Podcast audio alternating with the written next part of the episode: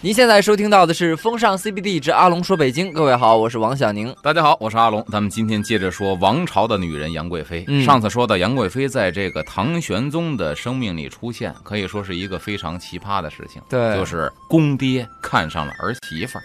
嗯，那么公爹看上儿媳妇儿，顾名思义，首先你喜欢这个女人，应该说得到一个女人如获至宝，应该专一了。嗯，再一个呢，唐玄宗，你这个岁数在这摆着，人过中年，嗯在古代的这些个年龄计算里边，这个年龄已经算是快将近老年了。对呀、体力来说，你也该专一了，嗯对吧？当然，下边抛出的这个话题叫什么呢？玄宗并不专一，啊，这把岁数了，他还是不专一。说这玄宗呢，可以说按现代话说，就是一个风流种。他啊，爱过很多的女人。咱们现在抛却皇帝的身份，从一个男人的身份讲，爱过很多的女人。即便是杨贵妃已经是他的妃子了，嗯而且常伴左右的情况下，比如说他的生命当中出现过梅妃江彩萍，嗯喜欢过这个人，而且久久不能淡忘。跟江彩萍这个爱情故事啊，非常的凄美，后边还有灵异事件发生，那是以后的事情。我啊先抛出一个悬念，哎呀，江彩萍后来变了鬼，托梦给他过，哎呦去刨这个江彩萍的尸体，后来嗯刨出来了，具体怎么回事，咱们以后再说。而且呢，同时还有一个叫念奴的美人，念奴听哎这名儿就感觉好很妖艳。这个念奴很多人听得非常熟悉，我说完后几句，您肯定就恍然大悟了。这念奴的美人也是常伴玄宗左右，嗯而且呢，每当这个念奴特别会唱歌，一展歌喉的时候啊，总是跟这个玄宗啊，俗话讲叫眉来眼去，文学一点讲哦暗送秋波，就哦是这，眼睛特别会有神儿，会勾人儿。眼眼睛会说话。哎，又会唱歌，又会拿眼神勾人儿。这哦玄宗皇帝也非常喜欢他，所以每次看到这个念奴唱歌的时候，尤其飞眼儿的时候，嚯嗯，沉醉其中，无法自拔。哎呀，后来呢，专门创了一个曲牌，叫念奴娇。啊，大家明白？这么来的。从他这儿来的。嗯后边所说念奴娇，赤壁怀古，这个曲牌从他这儿来的。嗯那么这个玄宗呢，移情杨贵妃、杨玉环是什么时候开始的事情呢？什么时候？说玄宗皇帝啊，曾经深爱过一个女人，这个女人叫武惠妃。武惠妃。对，这是杨玉环之前的一个女人。嗯那么武惠妃呢，很不幸，她去世的时候啊，四十来岁，这个人嗯没了。那玄宗皇上对他非常的喜爱，以至于很长时间史料记载说什么呢？后庭无当第一者。后宫这么多女人，嗯他的后宫女人成千上万呢，同志们，嗯，这么多女人无当第一者，没有人取代。没有那个最宠爱的了。对，谁也赶不上这个武惠妃。嗯这个时候，玄宗多大了？五十二岁了，嗯可以说应该作为一个男人已经很厚重、很有阅历了，嗯感情很厚重了。所以说，想在他生命当中取代那个女人的话很难。嗯那么后宫没有中意的人呢，玄宗皇帝就郁郁寡欢。按嗯现在话说呀，快得了老年抑郁症了，嗯怎么办呢？而且他这抑郁症跟别的老头不一样，嗯别的老头顶多是这个这个拍桌子瞪眼骂人，嗯他一生气敢杀人呐，啊，他是皇上啊。嗯，所以他一发怒，奴才们就害怕了，就很倒霉啊。天天伴君如伴虎，如履薄冰一样。嗯这个时候呢，诚惶诚恐的这个近臣们呐，就天天的想一件事情，赶紧给他解决后宫生活问题，啊，要不咱天天脑袋别裤腰带上过日子，太可怕了。找一个舒服的、顺意的，咱不就踏实了吗？啊，大家把这精力全放在寻找美人上了。嗯这个时候呢，大家说了，说什么呢？杨玄言，言是一个王字旁一个俩火，啊应，该念正字念眼。嗯有一个变魔术的叫傅衍东吧，对吧？杨玄琰这个人有一个女儿，他的女儿叫杨玉环呀，啊。找着这么一人，大臣们就给这个玄宗皇帝通报说，这个人长得国色天香，嗯如何的美丽，善于歌舞，多才多艺，妩媚多情。说的，嗨家伙，这玄宗皇上这哈喇子下来了，经常赶紧擦擦，您这太有出息了 啊！但是话锋一转，但是皇上很不幸，人家结婚了。嗯皇上一听，结婚怕什么？嗯，对吧？天下女人都是我的，但对不起，他跟嗯您儿子结婚了。嗯哦，我儿媳妇儿啊，那更好了。近水楼台先得月，嗯 他不说这个说这个什么伦理问题，太好了。近水楼台先得月，嗯说现在她是寿王妃，那么玄宗呢闻言大喜，啊，就就是他不想这层关系，闻言大喜，就是我刚才说的，近水楼台先得月，是我儿媳妇但更好了关键是给他推荐的这些人心眼儿也够坏的，呃，但是这帮人为了自己保命啊，天天皇上生气，天天发怒，谁受得了啊？得找一个让皇上开心的人，然后转移他注意力。所以甭管是不是儿媳妇儿，这个玄宗一听，马上召见，赶紧安排，让我见见这个美人啊。嗯开始就说到了杨贵妃跟这个唐玄宗的见面。啊，如果咱们用一个成语来形容，我定的成语叫一见倾心，哎呦，这就是对了眼儿了哦一下看中了。这玄宗呢，一看见杨贵妃就被迷住了。嗯哎，这杨玉环史书记载这么几句话，可以说非常全面的涵盖了她所有的特点。嗯第嗯一，资质丰艳，姿啊，脸；嗯质呢，气质；丰艳，体态又丰腴。嗯唐朝以胖为美，嗯，这个胖可真不是说现在的说那种，现在说谁胖？现在这个说好多外国明星吧，啊欧美明星有的说，哦，你看人家长得大腿根儿也比较粗，很性感，屁股也翘，嗯说那种丰腴不是啊胖就是胖。啊，就是大双下巴颏儿。我给大家举一个特别好的例子，绝对你能想象到，那脸像谁呀、像纳威，真不是开玩笑。说你有什么证据啊？阿龙，你胡说八道。您去北京故宫博物院旁边有一个文华殿，里边是陶瓷展馆，嗯展出了几个唐朝的陶俑，嗯那个侍女像您看看。我就说那脸就是纳威，纳威什么样啊？没下巴，就是直接连到脖子上嗯，就顺下来了，就是那样。但是好像他们说就是这种胖女孩也有胖女孩的美，有些女女孩啊，她你看虽然说好像是双下巴颏，但是你看她脸的骨骨架子还是没有骨架子，是吧？没有骨架，看不出来了大圆盘的脸。啊，胖就是胖，所以说这跟丰腴不是一回事，就是胖啊咱现在就肥胖。哎，然后呢，说什么呢？善歌舞，通音律，又会跳舞，又会唱歌，又会弹奏乐器，嘿然后智机过人，聪明。哦这个智，我觉得什么呢？一个是智商，一个是情商，哦，都赛过别人。还有呢，警影异常，特别会来事儿，很哦警觉，对皇上一举一动立刻能猜出圣意，到底是什么？欠盼成盈，欠盼就是眼睛。啊，也是，这眼睛特别会勾人儿，哎呦，哎，而且能够承迎是什么意思？用眼神来承托皇上，你有什么意思？我一眼神就明白了。哎呦，动仪上意，举手投足都特别合皇上的心思，嗯，这就是迷住皇上的这个本质啊。贴心呢，对呀、嗯所以这东西你说是真的，俩人就这么契合，还是说为了奉迎皇帝是这样？甭管怎么说，可了他的心儿了，嗯这皇上就高兴。嗯于是呢，这玄宗先得让他想啊，这是我儿媳妇儿，嗯我直接纳之当我媳妇儿啊，好说不好听，嗯，没关系，先改变身份。第一，找儿子劝儿子，你先离婚。嗯哎，你先离婚干嘛呢？让你媳妇儿啊上道观当道士。哦，哎，先把她当成入这个道士，这么胖的一个女道士，哎女道士。然后咱再说下一步，嗯那么这个时候杨贵妃就顺理成章的进入道观，当了一个道士。嗯，下一步怎么转变身份呢？咱们下节回来接着讲。好。您现在收听到的是《风尚 CBD 之阿龙说北京》，各位好，我是王小宁。大家好，我是阿龙。咱刚才说了，杨贵妃先被送去当了女道士，道号呢叫太真，四号太真，然后再迎入后宫。最后啊，这玄宗对她是不七岁礼遇如惠妃，就说白了，不计较年龄差多少，啊忘年之恋，然后礼遇如惠妃，就跟当年喜欢武惠妃一样，那四十多岁的女人，啊，跟喜欢她一样，这么喜欢杨玉环。哎呦，独享专房，宠冠后宫，专房之宠啊。那说白了就是，咱可以狭义的理解，你有单独住房了。啊，古代皇上媳妇儿并不像大家想象的一人一套房，啊按级别，有人交公之宠，这墙面是用花椒磨碎了糊的磨的墙嗯啊，这个屋子里边是一种香气的，有的是一个院子住着四五个，啊，对？吧？专房之宠，宠冠后宫，皇后都已经在他之下了。嚯，那么这时候咱说的皇子，窝囊的皇子，这个寿王的妃子呢被父皇抢走了。那么寿王呢半句话也没敢说，为了给他做一个补偿，玄宗呢下令给儿子再续一个妃子，等于这个事情呢就草草了事了。那么这个事情完了之后，咱再说杨贵妃正式的跟这个玄宗建立感情了。嗯那下边咱说天姿国色杨贵妃，叫一人得道鸡犬升天。不光是他被皇上看中了，他会提携自己的家他。的什么，这就是弟弟啊、哥哥呀，是吧？哎，他的哥哥呀、姐姐、妹妹们啊，都跟着鸡犬升天了。哎呀，这个杨玉环呢，咱说擅长歌舞，通晓音律，而顾盼多情，善解人意，对吧？嗯玄宗对他是从喜欢到最后深接触之后，刚开始就看这面庞嗯啊，看着眼神儿，到后来发现多才多艺，就从喜欢到迷恋，从迷恋到无法自拔，就深深的陷进去了。啊于是乎，这个女人说什么就是什么，完全听从这个女人的指挥。啊那么他先得让自己家人得到最大的利益。杨玉环，咱一个一个说。杨玉环本身专宠后宫，如同皇后。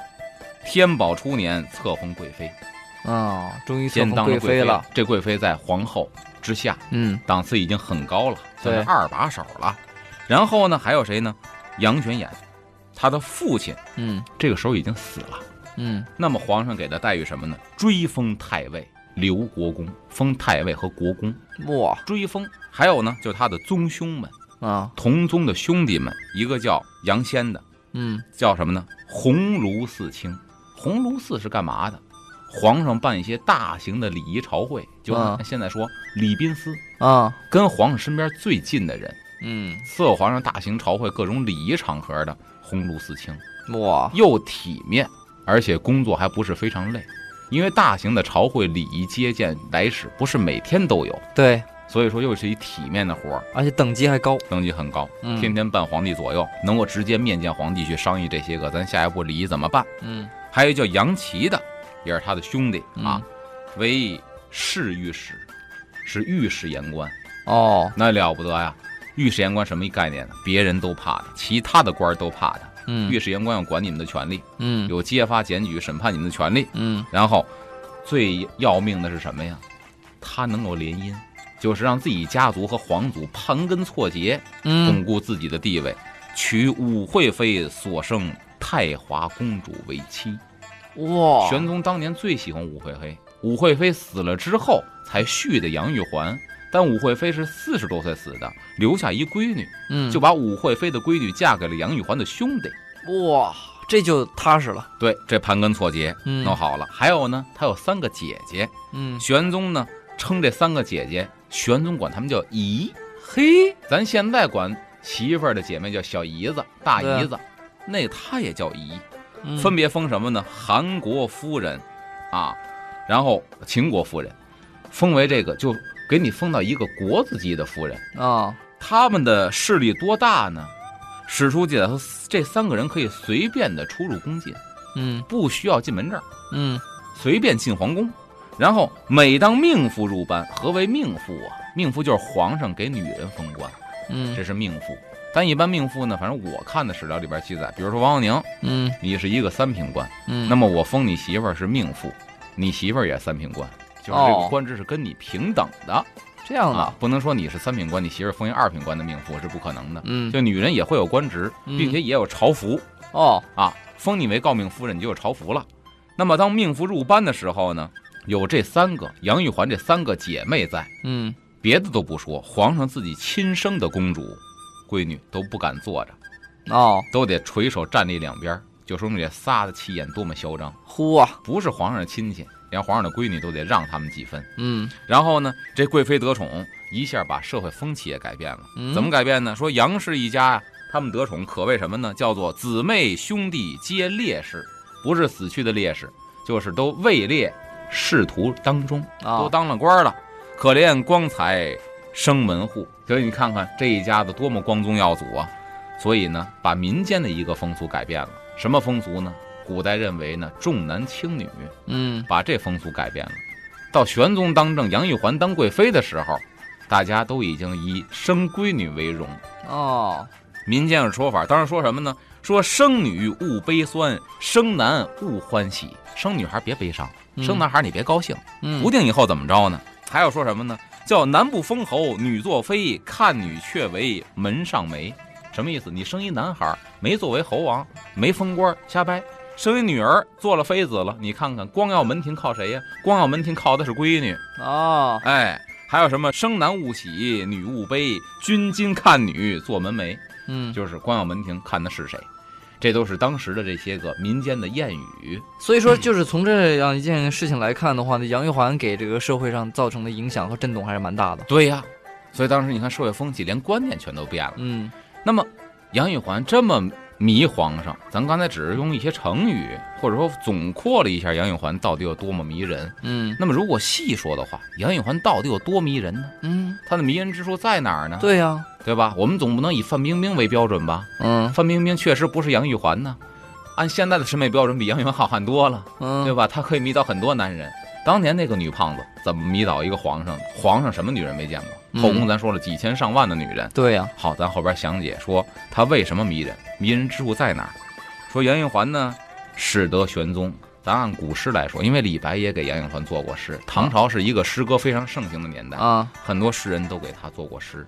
通过诗，咱们隐晦的说一说，有的解释，有的不解释，你琢磨去啊。好，比如说到“春宵苦短日高起，从此君王不早朝”，春宵，大家嗯琢磨去吧，都明白对吧？然后呢，苦短日高起，还没够呢，怎么天亮了？嗯从此君王不上朝，亮就亮了吧，让大臣们回家。今儿个咱不早朝了，嗯皇上都已经不上朝了，为了这个女人。哇，后边还有更加更加让皇上着迷的点是什么？咱们下节回来再详述。好，一会儿回来。您现在收听到的是风尚 CBD 之阿龙说北京，我是王小宁。大家好，我是阿龙，咱接着说杨玉环到底还有什么迷人的地方？首先呢是天生丽质，为人非常的景物，景物就是你这个天生丽质，你得稍微再给大家解释一下。天生这是唐朝的天生丽质 啊，对对对胖。然后呢，我给他总结集色才艺智于一身，这么全面。对，好看，才艺多。嗯然后呢，才是才华，艺呢是吹拉弹唱，嗯，智呢是这个情商智商都特别高，嗯于一身。其次呢，年轻啊。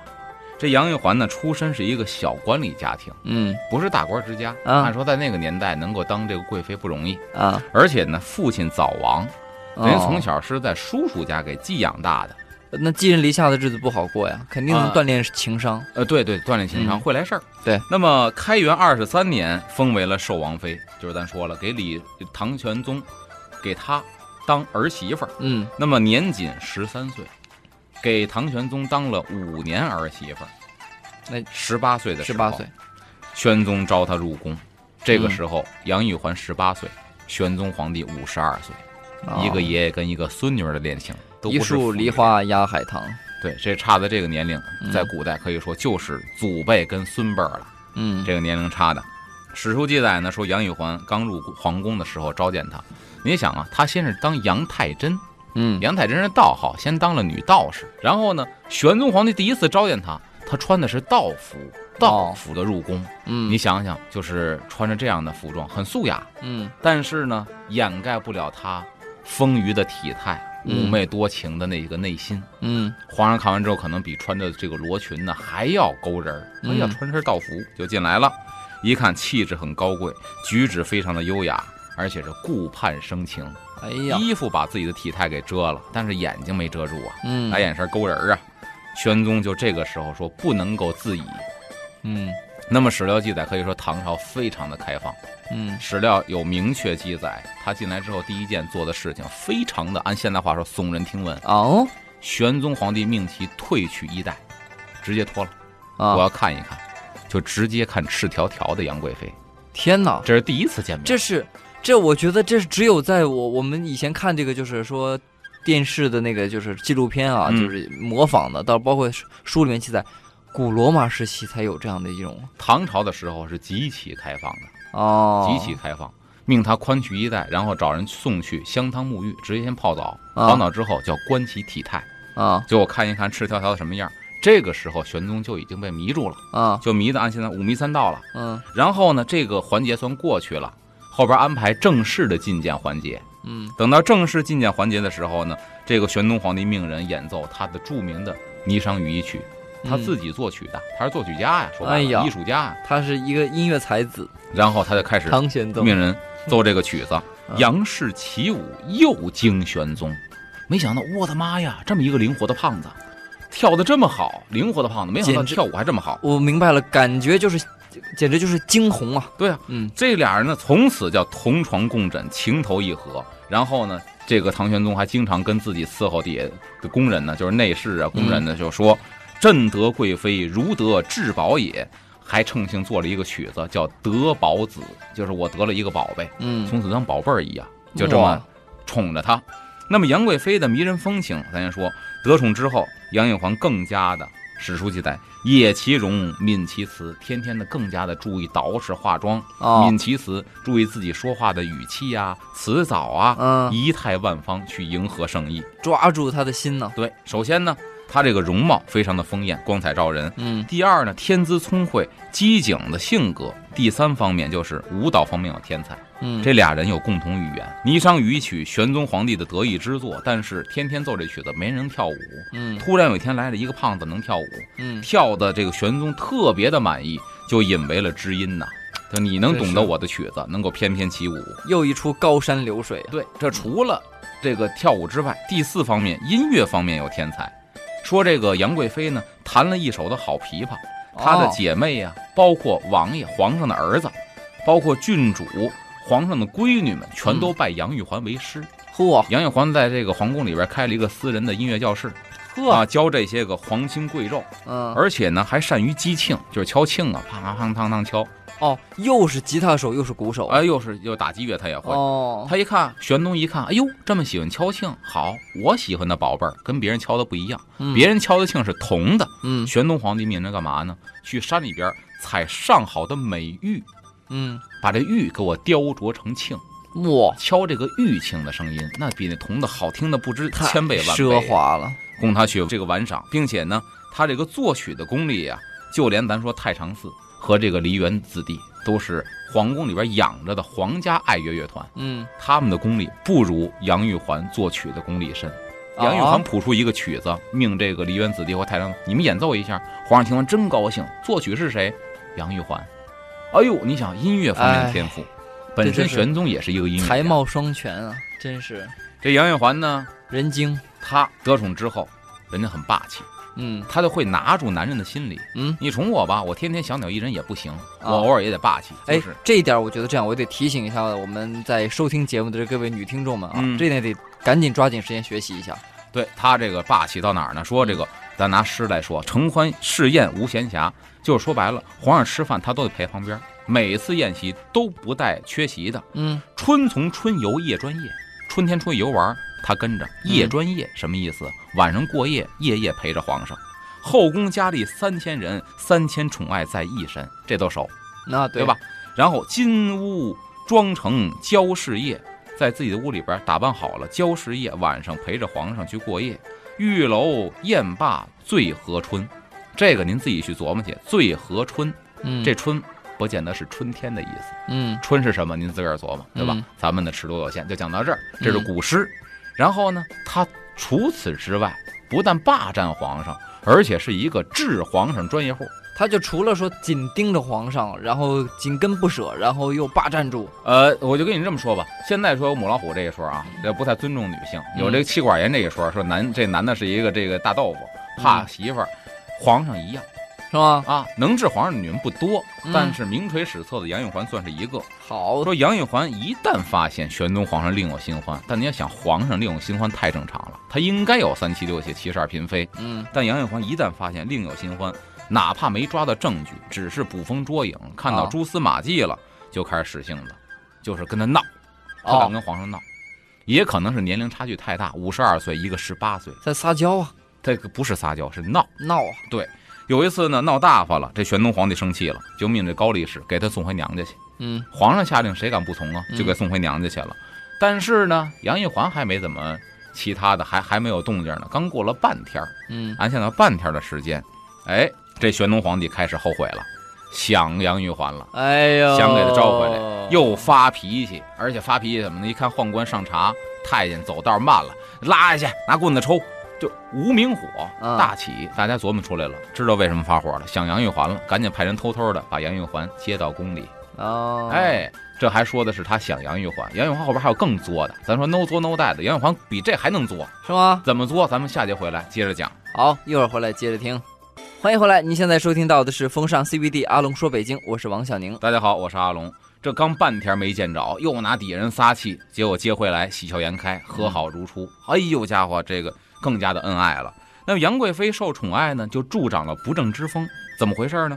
百官就知道杨玉环受宠了，所以都争相的投到他的门下。嗯，献宝之风，天下风靡，都拿好东西献给，就说白了，脱路子嘛，走后门啊，行贿受贿啊，就开始给他送礼。所以说，长安回望绣成堆。山顶千门次第开，一骑红尘妃子笑，无人知是荔枝来。为了他能吃口荔枝，多少人死在这个半路上？快马加鞭得把鲜荔枝运到长安城，前赴后继。所以说，不正之风、奢靡之风，由他也开始打开了。嗯，他觉得皇上能为我一个人弄荔枝，那么多女人，皇上媳妇都吃不上。好，我有这个本钱，我可以作，对吧？嗯，但是作来作去，这回事儿做大了。能他能做出什么大事儿？事情发生在天宝九年，杨贵妃呢？又因为事儿给送回了娘家，这回因为什么事儿送回娘家呢？这么说吧，这回他心里边也没底了。嗯，因为玄宗和自个儿的兄弟亲兄弟啊，情谊非常的深，经常是长枕大被，跟自个儿的兄弟睡一个床，盖一床被窝，枕一个枕头。嗯，哎，这是皇帝跟兄弟的感情。嗯，那么杨贵妃啊，年轻气盛，按耐不住寂寞，嗯，于是呢，和这个宁王过从甚密，跟皇上的亲兄弟勾搭上了。啊，这事儿可就大了，给皇上戴绿帽子，事儿大了。这可还行啊。而这个宁王呢，和玄宗皇帝很相似，他跟他哥也相似，嗯，喜欢什么呢？骑马、射箭、音乐。杨贵妃也喜欢这些，就是说，也是一个有才华的性情中人。对，碰见果郡王了。那这这贵妃呢，还偷拿过这个宁王的心爱的紫玉笛，一根玉笛子哦，这是他随身携带的。你看看长相思。一根玉笛子被杨贵妃偷走过，其实说偷也不是偷，只不过就是那种留个念想，哎，留个念想。这个这这样呢，有诗为证，说梨花镜院无人见，闲把宁王玉笛吹。嗯，你想想，他跟自个儿的兄弟搞到一块儿了，皇上怎么可能不生气？那完了，那那就彻底玩完了。这下怒了，嗯，后边呢，怎么解救他呢？人家里有办法，皇上也怒了，咱们就置于死地而后生，先把他弄死。